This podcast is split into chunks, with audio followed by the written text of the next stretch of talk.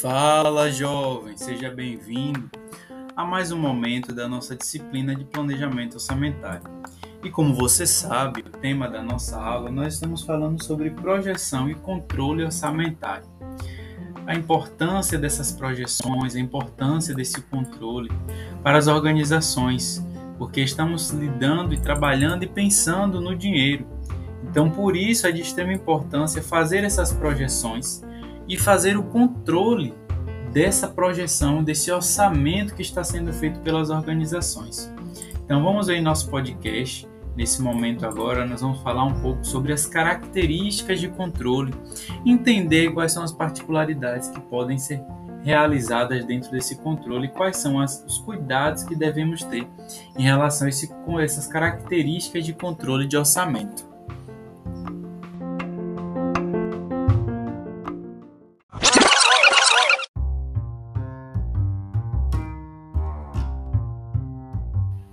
Pois bem, inspirado em nosso autor Padovese de 2012, o autor apresenta que as características de controle são quatro.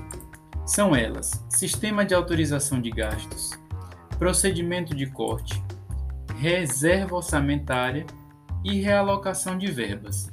Essas são algumas das características de modelo de, de modelo de controle. É como a empresa ela pode fazer a sua, o seu gerenciamento de orçamento nesse âmbito. Vamos entender cada uma dessas características em relação ao nosso autor. O sistema de autorização de gastos nada mais é do que quando um gasto vai ser efetuado, se ele vai precisar ter autorização ou não. Então o autor ele traz que para qualquer gasto que possa ser efetuado, pode ser necessário alguma consulta ou nenhuma consulta. O valor orçado é por si suficiente para autorização do gasto. Então, no caso, no âmbito, quando a empresa decide o seu orçamento e ela diz: olha, o nosso orçamento é 10 mil reais, tudo que for até aquele valor está dentro do orçamento, pode ser feito gasto. Mas já existem outras, outras empresas que, mesmo esse valor inferior a 10 mil reais, é necessário pedir autorização. Então, o autor ele apresenta um exemplo. Se uma empresa determinar que vai ser gasto com treinamento 12 mil reais, neste modelo, o responsável pelo departamento ele não precisa pedir autorização, porque até 12 mil reais esse valor está dentro do orçamento. Já em outra empresa, e o mesmo valor de 12 mil reais, já a empresa, o responsável do departamento precisa pedir autorização do responsável de alguém que está acima. Esse é o sistema de autorização de gastos. Agora, em relação ao procedimento de corte, algumas empresas adotam um sistema de controle em tempo real, de impedimento de realização de qualquer despesa. Então, é basicamente quando a empresa tem um sistema de informação que é possível cortar em tempo real e impedir o gasto que vai ser feito. Geralmente, os gastos mais comuns nesse âmbito são despesas gerais de viagem, de treinamentos, fretes, publicidades, consumo de materiais indiretos, como material de expediente e material de manutenção.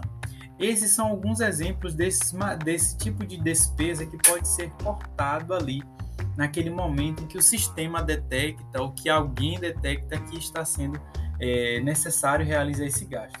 E esse tipo de gasto dificilmente será aplicado a gastos que tenham ocorrência mensal, como salários, encargos sociais e aluguéis, por exemplo. Essa é a segunda característica de controle.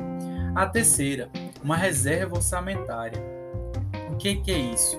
Se caracteriza por ser um valor estimado para cobrir eventuais necessidades de complementos de diversas verbas. Nada mais é do que aquela reserva que você deixa ali para caso aconteça algo. Então, o objetivo desse, dessa característica é evitar ajustes no orçamento principal. Então, a empresa já trabalha ali, olha, se acontecer qualquer problema, eu tenho aqui já uma reserva para suprir a necessidade que possa surgir.